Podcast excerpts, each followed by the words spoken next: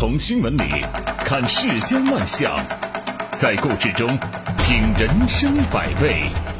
正涵读报，欢迎您收听正涵读报。在我们节目播出的过程当中，欢迎您通过微信与我们保持互动，就我们的节目内容发表您的观点。微信公众号您可以搜索 zhdb 八零零加关注，也欢迎您使用蜻蜓 FM 和喜马拉雅 APP 搜索正涵读报，关注我们的节目。好，来说今天的头条。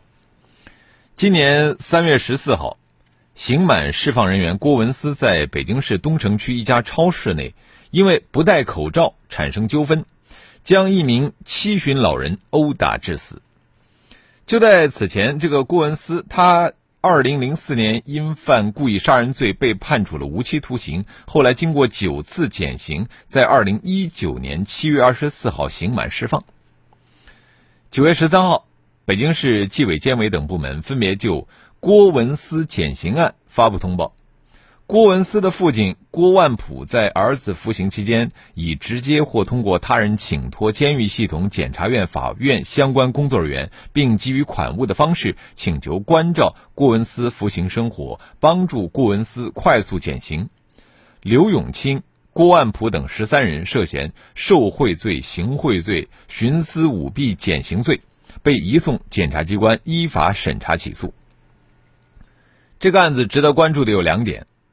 一是北京市纪委监委披露，在郭文思减刑案中，九名党员、公职人员被开除党籍、开除公职、取消退休待遇处分，另有多名涉案人员被不同程度问责。二是北京市高院表示，已经启动对郭文思减刑案的重审程序。果不其然，减刑被人暗中动了手脚。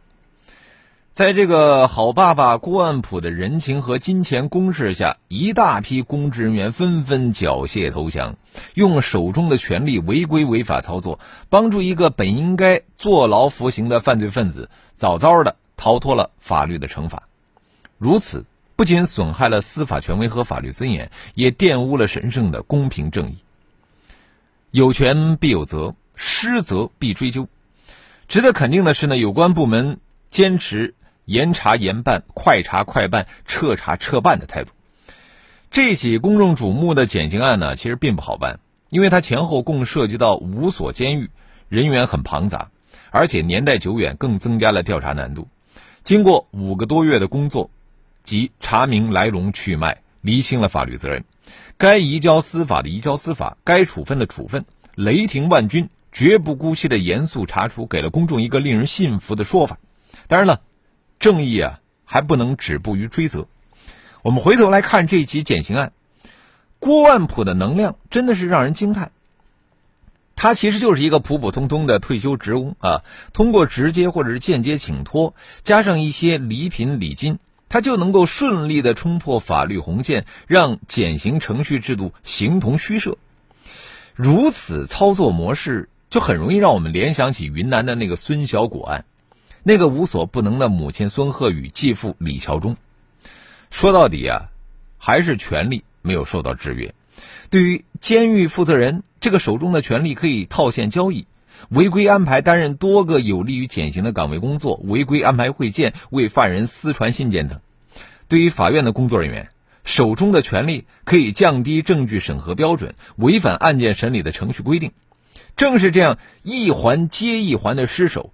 才造成了违法违规减刑的出现，才导致了新的命案。司法正义不容玷污。我们回到郭文思减刑案，不思悔改的凶手固然要依法严惩，滥用职权、违法操作者也应该付出沉重的法纪代价。而如何去制约权力，从立法上去补齐短板，从法律监督上明察秋毫，这些。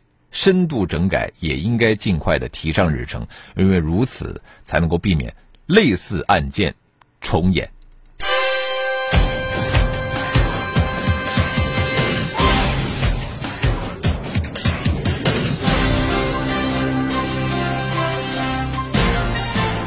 这里是正涵读报。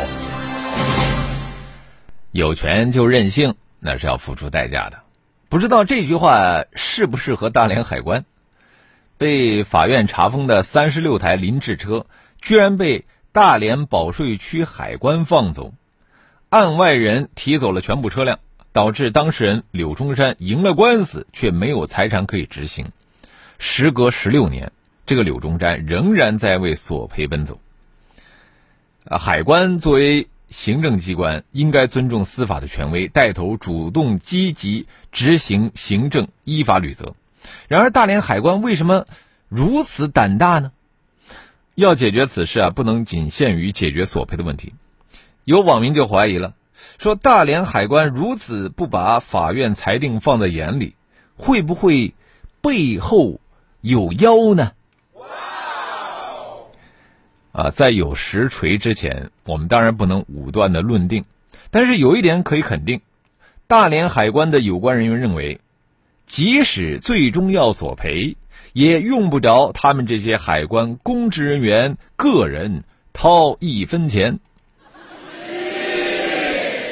反正买单的是公家，嘿，这正是一些公职人员呢不负责任、不作为，甚至渎职也不以为意的一个重要原因，一个心理支撑。那从这个意义上来说，对于大连海关私放法院查封车辆一事。有必要按照有关规定对有关领导和经办人予以责任追究，谁批准谁担责，谁经办谁背书。这每一个问题从一开始发生到最后产生的结果，必定有一条责任链。大连海关私放法院查封车辆这个事儿，过程环节并不复杂。那为什么一件很快就能解决的事儿，一拖就拖了十几年？其中是不是有些公职人员已经变成了老油子，对法律权威和严肃性已经无所谓了呢？治病啊，要找准病因，对症下药，方能见效。对公职人员在职务行为中产生的问题，不仅这个单位的领导要负责，公职人员个人也要负责。唯有如此，才能够维护法律的尊严，才能够惩戒失职人员。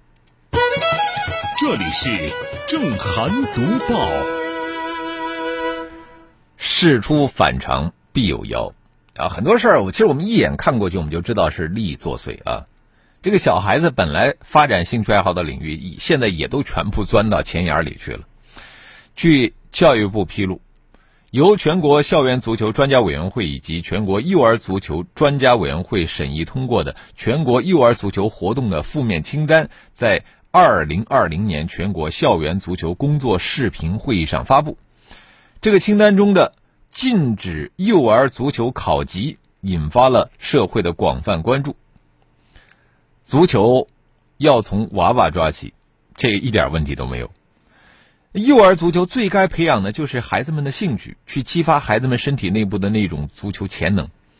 而考级呢，是机械化的、僵硬的考核模式，也是一种应试考试，它很容易压制孩子们的足球天性。靠考级出不了中国的梅西，也出不了激情四射的踢球者。所以说啊。的确很有必要对幼儿足球考级说不。那我们追溯幼儿足球考级的历史，其实并不算久远。就在七年前，我们的足管系统就传出了，是不是可以让孩子像学习音乐那样建立一些等级考试制度呢？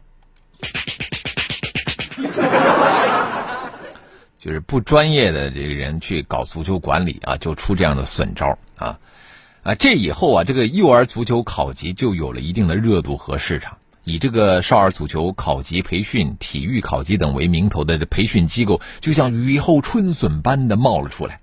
而在一些幼儿足球训练场所呢，很多的幼儿家长的议论也是离不开“考级”这两个字儿。尽管说考级能够把更多的孩子带到足球场上来，这看似是好事儿一桩。但是这种看上去很美的考级思路，一点都不科学。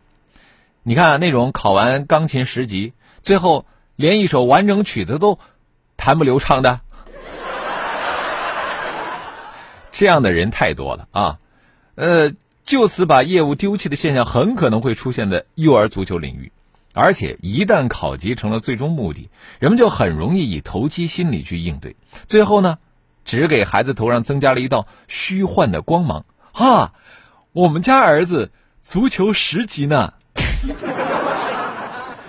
哎，这有什么实质意义呢？纵观世界足球的这个领域，从来没有过考级成才的神话，也从来没有过应试足球催生过后备力量的传说。孩子们需要的是什么？是需要的足够的踢球时间和自由野蛮的生长，而不是无休无止的应试和束缚。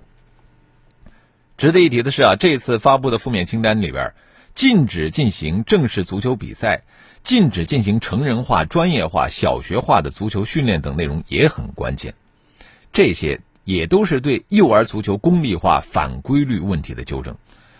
那种拍脑袋、逞一时之快的幼儿足球功利模式，是时候退场了。这里是正涵读报。常识是个好东西，要尊重常识。他得有脑子，可是现在好多人很容易被洗脑，也就是说，傻子太多，骗子不够用啊。想要控制体重，喝一瓶代餐粉当晚饭；忙工作过了点儿，吃一根坚果蛋白棒，省事儿还管饱。这个主打低热量、健康、饱腹的代餐食品，现在在年轻人当中很走红。成为了这个饮食圈的新潮流，也吸引了很多的食品企业投身其中，获得了资本的青睐。代餐食品现在已经托起了千亿元的市场，但是也暴露出了鱼龙混杂的乱象。所谓代餐食品啊，顾名思义，就是取代部分或全部正餐的食物，多以代餐粉、代餐棒、代餐奶昔的形式出现，比如说什么魔芋蛋糕、植物蛋白条啊、即食鸡胸肉、坚果能量棒等等。那么，鉴于目前代餐食品鱼龙混杂的市场乱象呢，有效监管这个行业的行为和矫正消费误区，真的是势在必行。呃，代餐食品它真的具有替代人们一日三餐的功效吗？专行业内的专家给出的答案显然是否定的。首先啊，就是代餐食品行业规范的缺失，令这个功能缩水。我们纵观当下的代餐食品乱象，其主要表现就是资质存疑、宣传夸张、代理无序。更为关键的就是目前市面上很多产品配方相当的单一，它并不符合代餐的本意。你既然说是代餐食品，那么你就应该讲究更为系统、全面的营养配方。但是现在市面上的很多菜代餐食品根本没有办法达到。我们就以谷物代餐粉为例，它里边的主要成分是碳水化合物。热量是够了，但是维生素和矿物质明显不足。你要是与其吃这种代餐粉啊，还不如你直接喝牛奶混这个燕麦片啊。那不仅价格便宜，而且呢，营养效果可能更好。有一些不良商家呢，为了达到快速瘦身的效果，甚至违规添加对人体有害的盐酸西布曲明、还有酚酞、还有利尿剂这样的药物成分。这不仅对我们的肝脏、肾脏损害严重，甚至还可能危及生命。其次呢，就是有一些消费者对代餐食品存在一些认识误区，有一些年轻人啊，对这个商家的宣传是笃信不疑，甚至干脆以代餐食品取代日常的这个一日三餐。在这儿要听一听专家的警告啊，就每天只吃代餐。并不能满足人体的基础代谢需求，长期的食用会使人产生呃体虚乏力、头晕的症状，甚至还可能引发内分泌紊乱和胃肠炎症以及女性闭经器官退化的问题。好，欢迎回来，这里是正在直播的正涵读报。在广之前，我们说到了代餐食品啊，这个千万不要迷信代餐食品。你要管住嘴、迈开腿，是当下咱们国人崇尚的养生共识，而管住嘴。就应该保证营养均衡基础上，然后再控制饮食。食物呢，不仅仅是必需性的营养素的这个复合体，它还有自己独特的这个营养价值。遏制代餐食品乱象，不仅需要相关的行业标准规范的尽快建立，也需要消费者正确认知，并且啊理性消费。我们接着来看一看微信平台，无心快语说。自古以来都是杀人偿命，可是现在却是这个故意杀人了不用偿命，只判个无期徒刑，然后过上十几年就出来了，这对于死者来说是多么的不公平！嗯，斌哥说了，这个郭文思如果不是再犯杀人案，是不是就没有人知道他违法减刑了？确实如此啊。简单点，他说：“我想知道为什么故意杀人了不是死刑，而是无期呢？” 这一下子把我给难住了啊！这个问题有点复杂。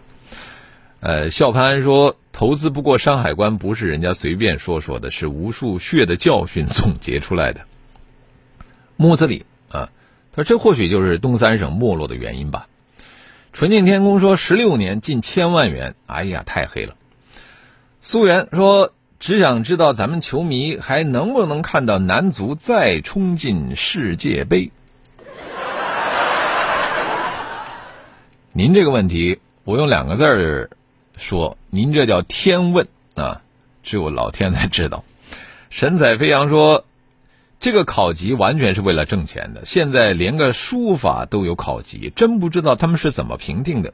建议取缔其他项目的考级。”那些办培训班的得跟您急，是吧？小玉说，人每天需要的是优质蛋白，而代餐食物是非优质蛋白，长期使用会使人的免疫力降低，智力减弱，有害无益。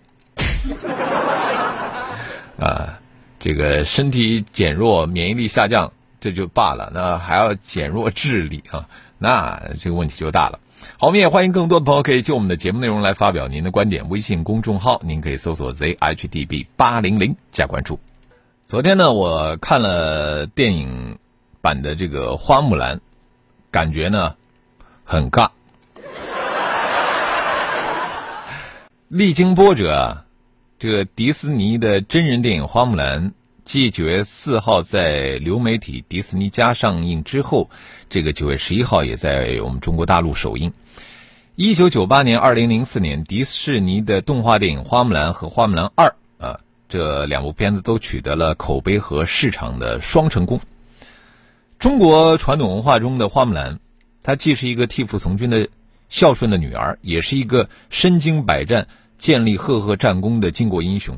他的身上始终体现着中国儒家传统文化里所提倡的忠孝、保家卫国的这样的思想观念。那么，迪士尼的动画片呢，对这个精神内核进行了相当大的改动。经过好莱坞的精心加工和包装之后啊，动画片版的花木兰被塑造成了一个具有美国个人英雄主义和主流价值观的女性形象。在经历了自我认同危机后，最终实现了个人价值，获得了成长。而现在这个。真人版的花木兰又在动画片的基础上呢进行了与时俱进的改动。比如说，花木兰不仅仅是个人主义英雄，她也是一个女权主义的斗士，充分张扬着女性的价值。但可惜的是啊，虽然说主题表达与时俱进，但是花木兰在审美上有些过于陈旧。就是首先，这个花木兰的故事呢，它发生在北魏，呃，那这个花木兰的电影里边的历史却是一锅乱炖。他的家乡选择在了福建的土楼，但是我们要知道啊，福建土楼是生于宋元，在北魏时期，哪儿来的土楼呢？选择土楼，或许啊，也只是满足西方观众对于这个欧洲古堡的假想。又比方说，在这个电影里边出现的后宫的场景啊，完全是欧洲贵族的模板，一大批后宫女子居然和大臣们。一起上朝堂。呃，再呢，就是《花木兰》，它也是一部战争片，但是这个电影的战争场面真的是一点都不出彩啊。呃，西方观众可能还可以看看热闹，但是对于咱们中国观众来说，这个电影中的武打设计还停留在十几年前的水平啊。这次迪士尼斥巨资拍摄中国的故事，然后整部电影都是由华人演员来担任主演，这个呃在好莱坞电影中是很少见的啊，算是一个进阶吧。但是，假如迪士尼对中国市场有了充分的调研，对中国的观众的审美和口味有了更多的了解和尊重，电影或许不会出现“橘生淮北则为枳”的错位和那个尴尬。呃，对比国内市场的反应呢，花木兰在欧美的影评界好像得到了更多的好评啊，这一点都不奇怪，因为某种意义上来说，这部电影实际上就是借助中国元素讲述一个西方观众爱看的故事。迪士尼或许以为有了中国元素就能够吸引中国的观众，在审美上呢，其实依照的还是西方观众的口味所以说在中国遭遇水土不服也就在所难免了。像花木兰这个电影中一再提强调的气，呃，电影中这是一种强大的力量，但是这个气到底是什么呢？是气功啊，还是玄幻的东西啊？西方观众可能会认为气是一种类似于功夫的那种玄玄妙的东西，但是中国观众会觉得不伦不类。迪士尼的讨好更多的是对市场的讨巧，但是在文化上仍然欠缺充分的了解，最终只是拍出了一个西方观众喜欢、中国人却有点陌生的东方故事。那么西方视角能不能讲好中国故事呢？能，前提是啊，西方视角能嵌合中国眼光，读懂东方文化。好了，今天的读报我们就说到这里，非常感谢您的收听和参与。更多的交流，请您搜索微信公众号 zhdb 八零零加关注，也欢迎您使用蜻蜓 FM 和喜马拉雅 APP 搜索“震撼读报”，关注我们的节目。